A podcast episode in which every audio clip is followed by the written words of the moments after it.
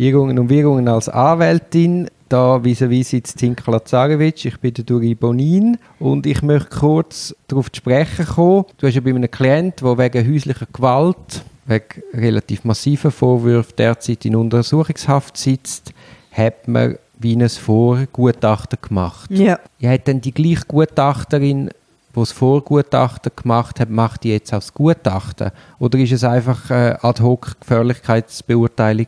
Zuerst war eine Ad-Hoc-Gefährlichkeitsbegutachtung, dann ist eine Gutachterin gekommen, ist dreimal vorbeigegangen. Aber das ist, das eben, die Gutachterin ist nicht die gleiche Person wie, das, wie die Person, die das Vorgutachten geschrieben Es hat. gibt verschiedene Arten von Vorgutachten. Oder? Zuerst das Ad-Hoc und das ist irgendwie nach drei Wochen erstellt worden, rein aufgrund der Akten. Also das ist eine Aktennotiz oder ein Abklärungsbericht gewesen. Genau. Und das ist aber nur aufgrund der Akten, da hat niemand mit ihm geredet. Mhm. Und ja, wenn du natürlich nur die Akten anschaust, ja, Ist das Ergebnis weniger erstaunlich. Genau. Dann war sie dreimal bei ihm und hat dann kurz darauf aber ein kurz Vorabgutachten gemacht. Also ist ein Befundbericht, ja. ja. Und der war negativ. Gewesen.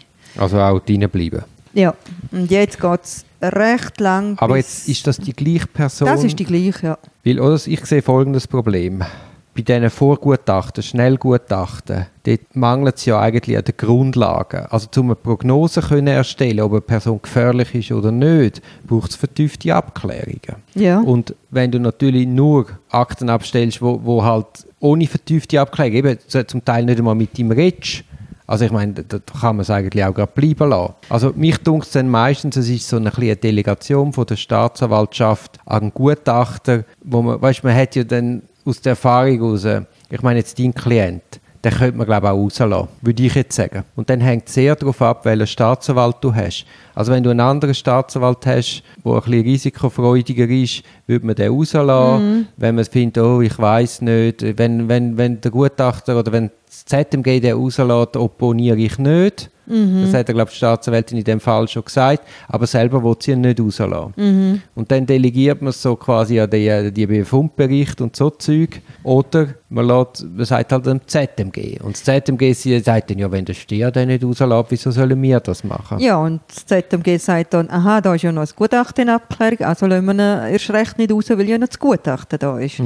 Also das führt ein bisschen zu so einer Übervorsichtigkeit, weil die Frage ist, oder, Gefährlichkeit, was ist bei 50, bei 51 Prozent, bei 80, also nicht, dass man Gefährlichkeit in Prozent kann messen, aber weißt, 100 Prozent ungefährlich ist ja Nein. nie jemand.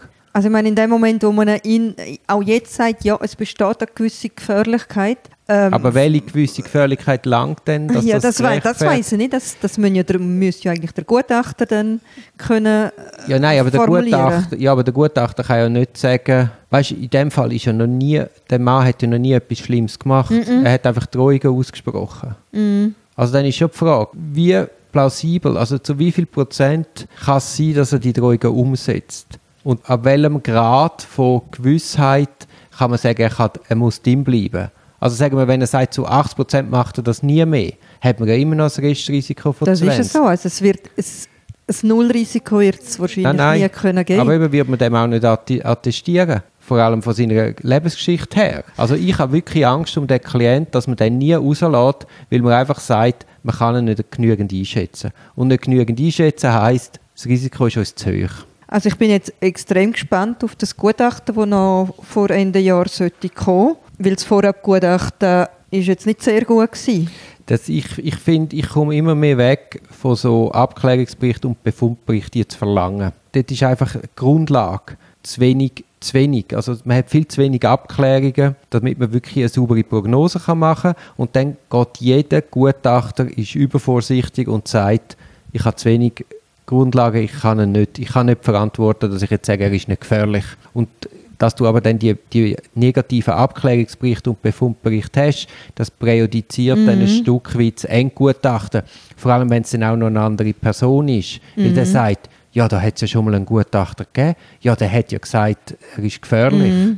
Also du tust dann das Maß für den eigentlichen Gutachter, dass er sagt, ja, ich lasse ihn gleich raus, obwohl schon mal einer gesagt hat, er ist gefährlich. Auch wenn der nur Taktik studiert hat, ist einfach nochmal ist die Latte höher. Also ich weiß nicht, Ja. ob er mit diesen Ad-Hoc-Beurteilungen wirklich irgendjemandem dient.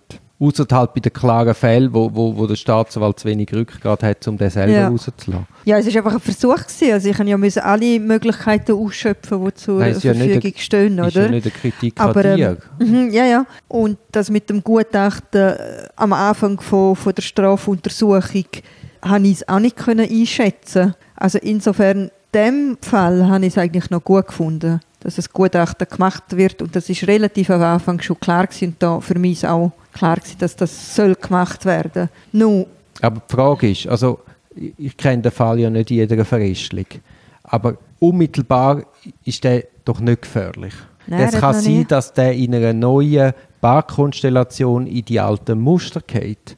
Aber heute Nein, Moment. gescheiden, neu grundsätzlich ist er orientiert. nicht gefährlich. Eben, würde ich, würde ich jetzt In sagen. einer absoluten Ausnahmesituation könnte er sein. Ja, aber das sind wir Nur- zwei auch. Eben, genau das ist auch meine Ansicht. In einer absoluten Ausnahmesituation kann, ja, das heißt, ein Stück weit hast, musst du eine gewisse Risikobereitschaft haben. Ja, ja. Sonst müsstest du ja, ich weiß auch nicht, den kannst du ja nicht jetzt das Leben lang einsperren. Nein, nein, aber ich habe ein bisschen Angst, weil, weil man wie, das, alles, das liegt ja auch an den Geschädigten, es ist alles derart im Diffusen in dem Fall. Auch weil jetzt die Geschädigte ja auch gewisse psychische Störungen hat, das macht die Gesamtsituation weniger einschätzbar. Es ist eine Paardynamik da. Eben, es ist eine definitiv. Paardynamik von zwei Kriegstraumatisierten. Und, oder weil ja auch die Frau gewisse Wahnvorstellungen hat, das Opfer. Das, das, eben, das weiß ich nicht, ob das so ist oder nicht. Ah, das du nicht.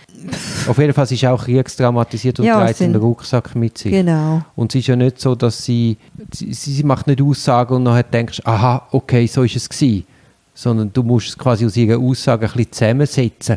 Und das macht das Ganze unberechenbar, wo dann eben auch auf der, die Prognose von deinem Klient niederschlägt. Ja, Aber was ich eigentlich nur wollte sagen, dass die Ad-Hoc-Schnellgutachten auf zu wenig Grundlage eigentlich in der Tendenz immer sind, reinbehalten. Da müssen wir mal die Statistiken studieren. Ja. Ich schaue mal, ob es da Statistiken gibt, wie vielen Prozent das zu einer Haftentlassung führt und ob das wirklich ein geeignetes Instrument ist, das der Sache dient.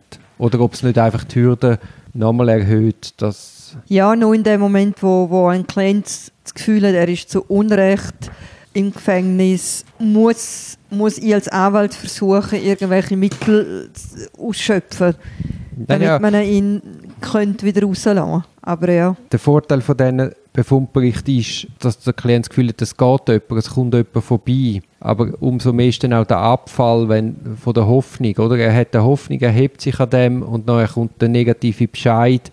Also das führt dann schon wieder zu einem Wellental, wo, wo- nicht einfach leicht zu überwinden ist.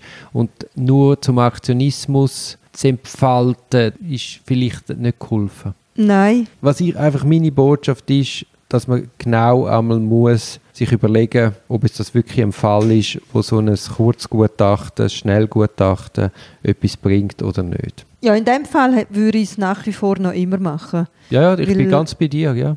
Ich wollte nur sagen, also es ist keine Sekunde Kritik. Meine Botschaft ist einfach, da- dass man sich das einfach mit einbedenkt, dass bei so Vorgutachten Qualitätskriterien leiden und das allenfalls zu übervorsichtigen Gutachten führt. Übervorsichtige Gutachten sind immer pro Sicherheit und das kann dann kann negative Auswirkungen haben auf das tatsächliche Gutachten. Das ist das Einzige, was ich sage. Man muss das einfach bedenken, wenn man so Anträge stellt.